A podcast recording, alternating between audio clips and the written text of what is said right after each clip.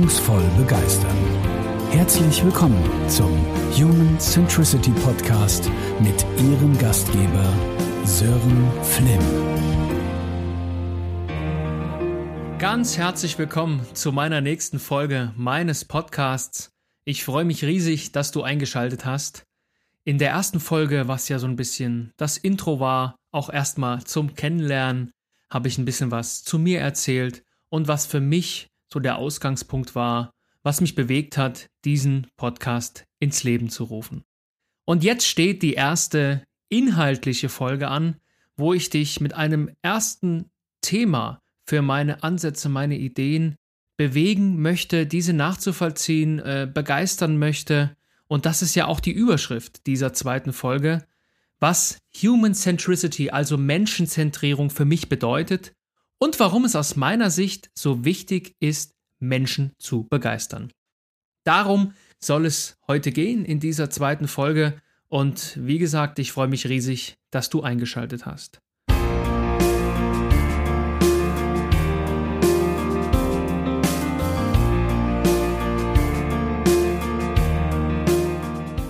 Ich möchte einsteigen mit dem Thema Human Centricity.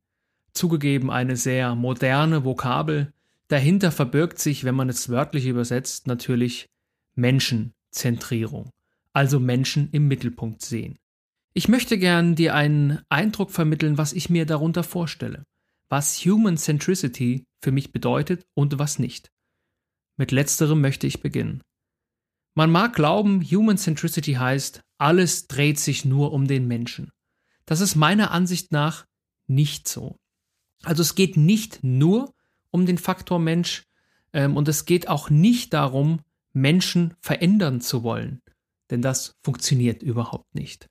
Wir glauben manchmal, ähm, durch Schulungen, durch Trainings, durch gewisse Art von Führung können wir Menschen verändern.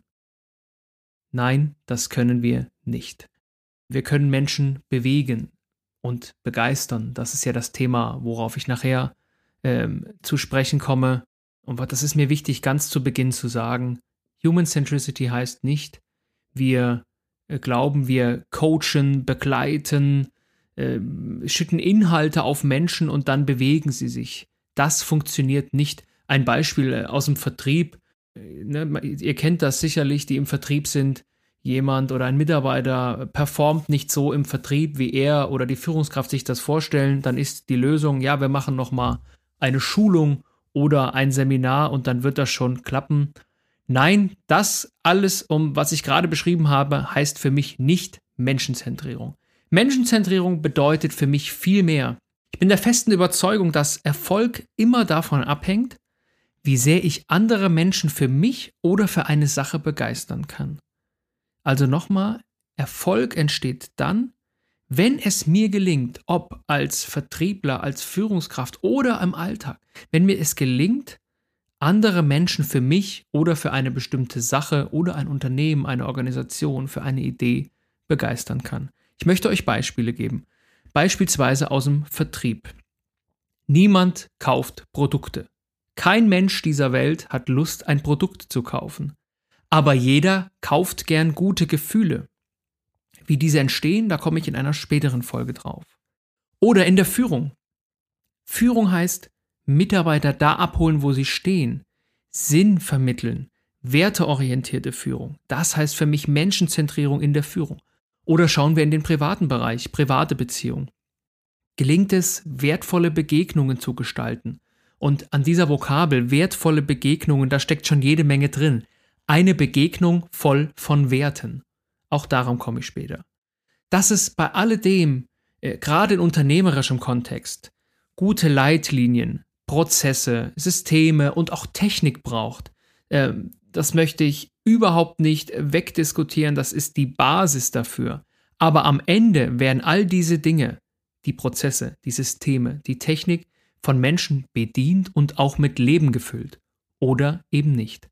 Das ist mein Verständnis von Human Centricity, dass am Ende einer Veränderung, einer Entscheidung immer der Faktor Mensch entscheidend dafür ist, ob sie ins Verhalten, ob sie ins Erleben überführt werden kann. Keine Technik, keine Organisationsform und kein System dieser Welt verbessert ein Erlebnis. Das möchte ich wiederholen, was ich gerade gesagt habe. Man glaubt manchmal, man, man organisiert sich neu, man, man führt neue Dinge ein, es gibt einen neuen Prozess, eine neue Technik, ein neues Programm und dann verändert sich etwas. Nein, dann verändert sich erstmal nichts im Erleben für den anderen, sondern das ist immer erst dann der Fall, wenn Menschen diese Dinge mit Leben füllen. Aus dem Vertrieb wieder das Beispiel digitale Beratungsprozesse. Das Thema begleitet mich sehr, sehr lange schon, auch in meinem beruflichen Kontext in der Finanzdienstleistungsbranche, in der Sparkasse, hatte ich mit diesem Thema gerade in den letzten Jahren verstärkt zu tun. Schauen wir mal da drauf. Digitale Beratungsprozesse sind aus meiner Sicht dazu da, um erstmal eine moderne und zeitgemäße Atmosphäre zu schaffen für das Kundengeschäft. Sie sind auch dazu da, effiziente Abläufe zu gestalten. Sie sind auch dazu da, Beratern Struktur zu geben, Inhalt zu geben.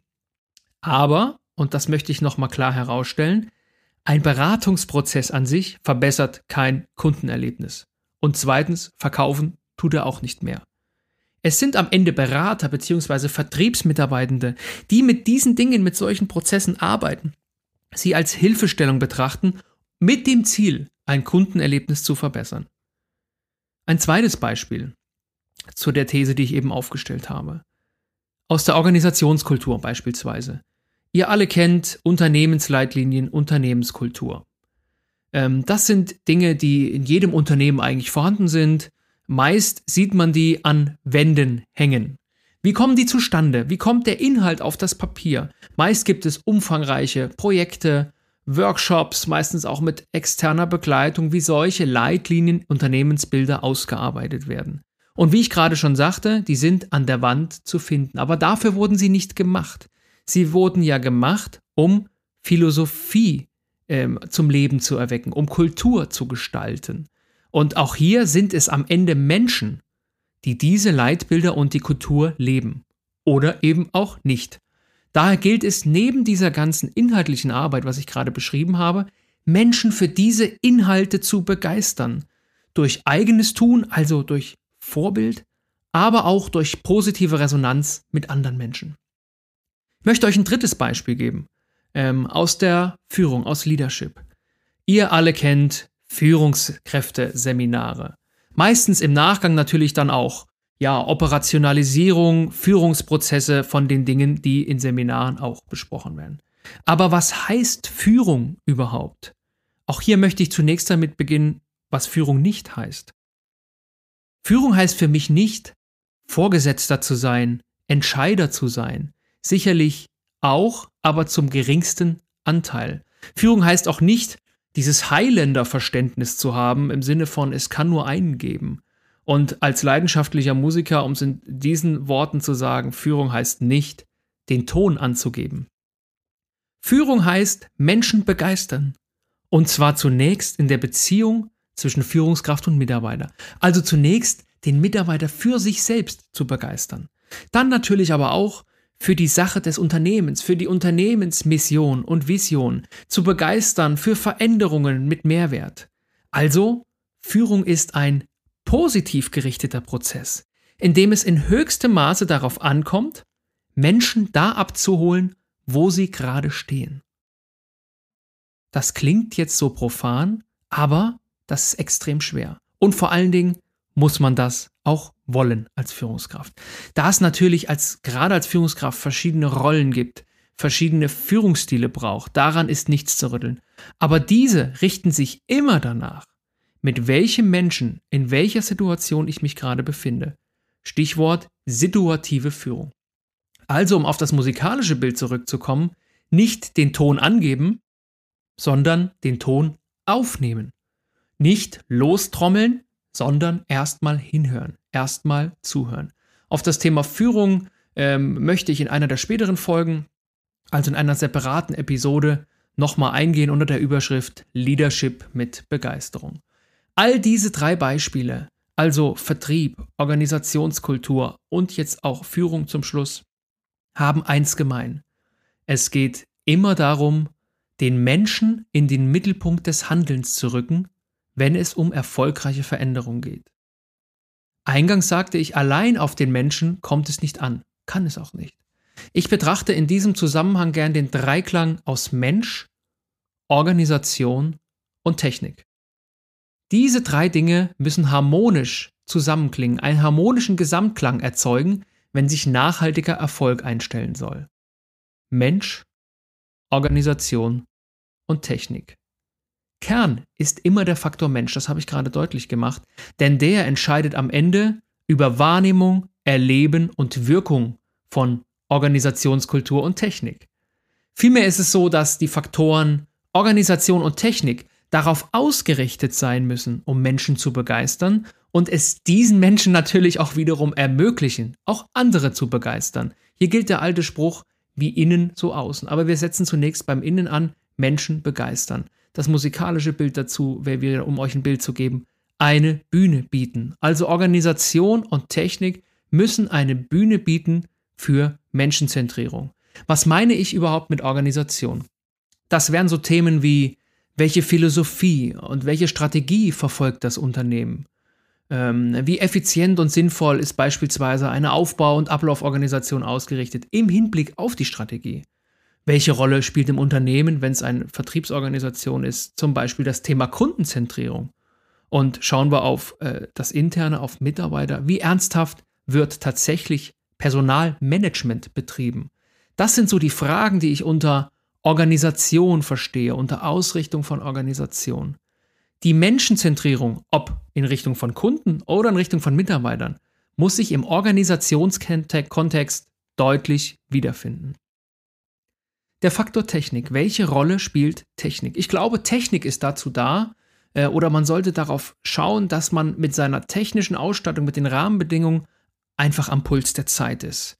Dass es effiziente und schnelle Prozesswege gibt, und dass vor allen Dingen beim Faktor Technik einerseits eine Kundenerwartung und andererseits eine Mitarbeitererwartung an dieses Thema erfüllt wird. Wir alle haben letztes Jahr schmerzlich gespürt, äh, zum Beispiel beim Thema mobiles Arbeiten, beim Thema Homeoffice, ähm, was es braucht, gerade in so einer Zeit. Nun ist das natürlich äh, ein besonderes Ereignis, ich hoffe, gewesen, das Thema äh, Covid-19, aber es wird uns ja nach wie vor begleiten und auch ohne Covid-19, denn das war am Ende nur ein Beschleuniger dafür, glaube ich, dass die Erwartung von Mitarbeitern an zeitgemäße Technik und an zeitgemäße Arbeitsformen steigt.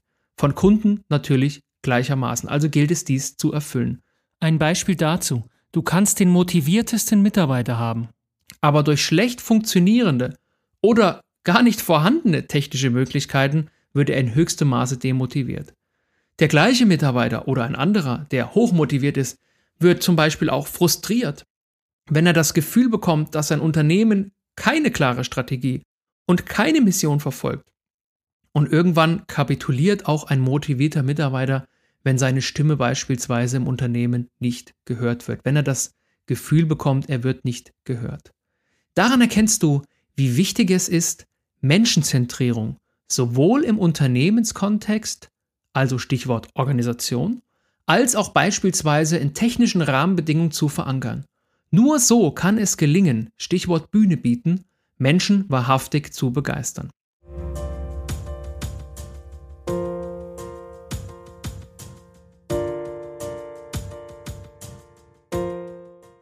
Doch warum glaube ich überhaupt, dass wir über Begeisterung reden müssen?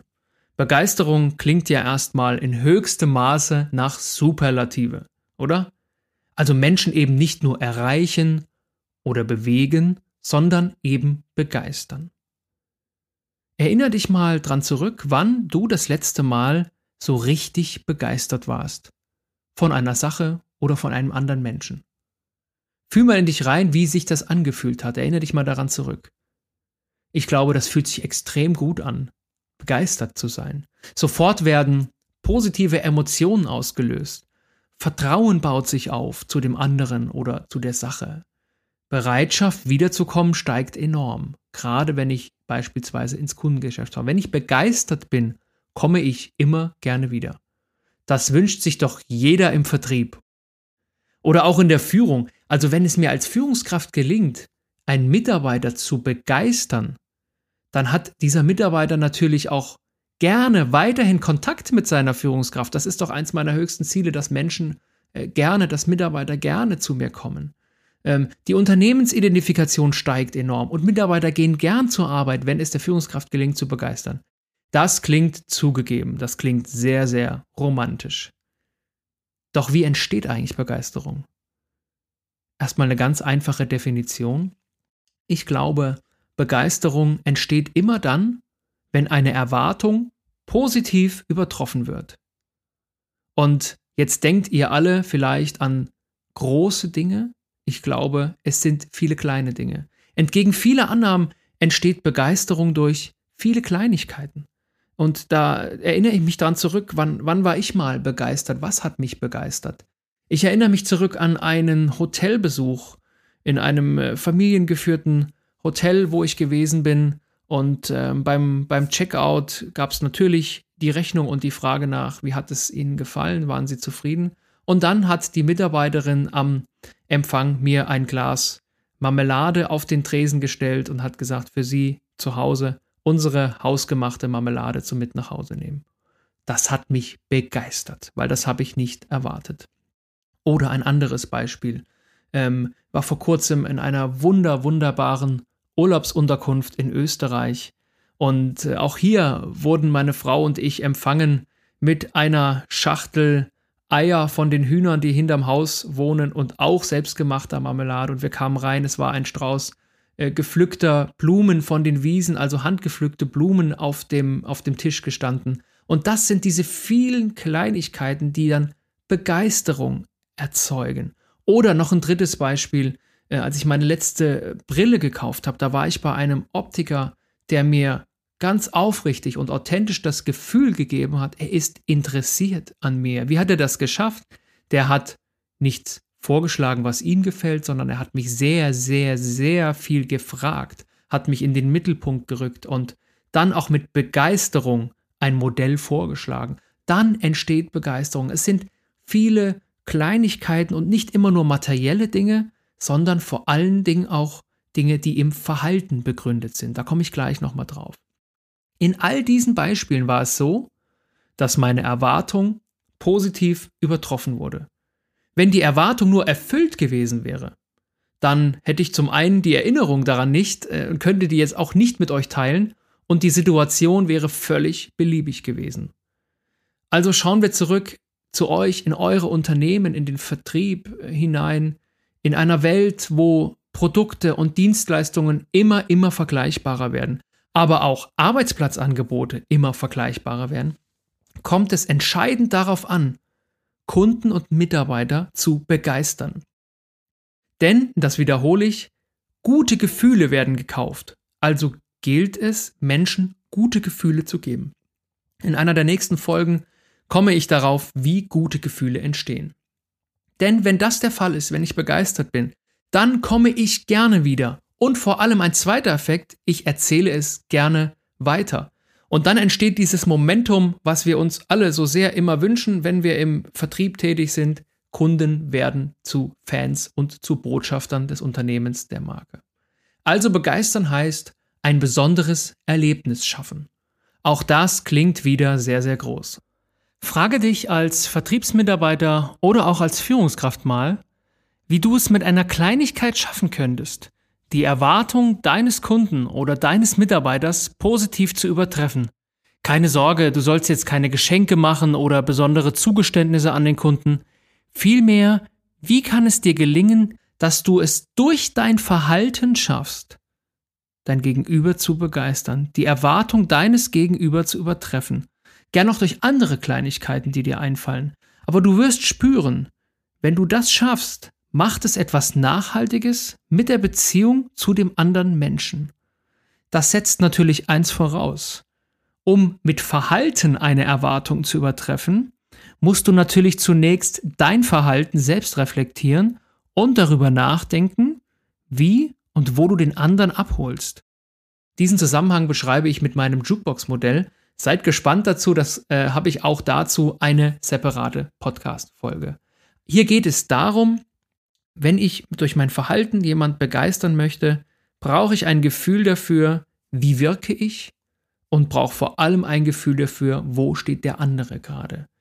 Und ich möchte zum Thema Begeisterung auch eins sagen an dieser Stelle. Es gilt, wie bei so vielem auf dieser Welt, die Dosis entscheidet darüber, ob etwas Gift oder Heilmittel ist. So ist es auch mit der Begeisterung. Denn Begeisterung fühlt sich auch nur so wie Begeisterung an, wenn sie nicht beliebig ist. Äh, dazu eine kleine Anekdote, die ich vor kurzem in einem meiner Workshops erlebt habe. Ich habe auch mit einem Vertriebsteam genau über dieses Thema Begeisterung diskutiert und dann sagte einer der Anwesenden mit leicht, na, leicht war falsch, mit kritischer Haltung, naja, wenn ich es darauf auslege, meine Kunden zu begeistern, dann äh, steigt ja die Erwartung und ich muss das dann immer tun.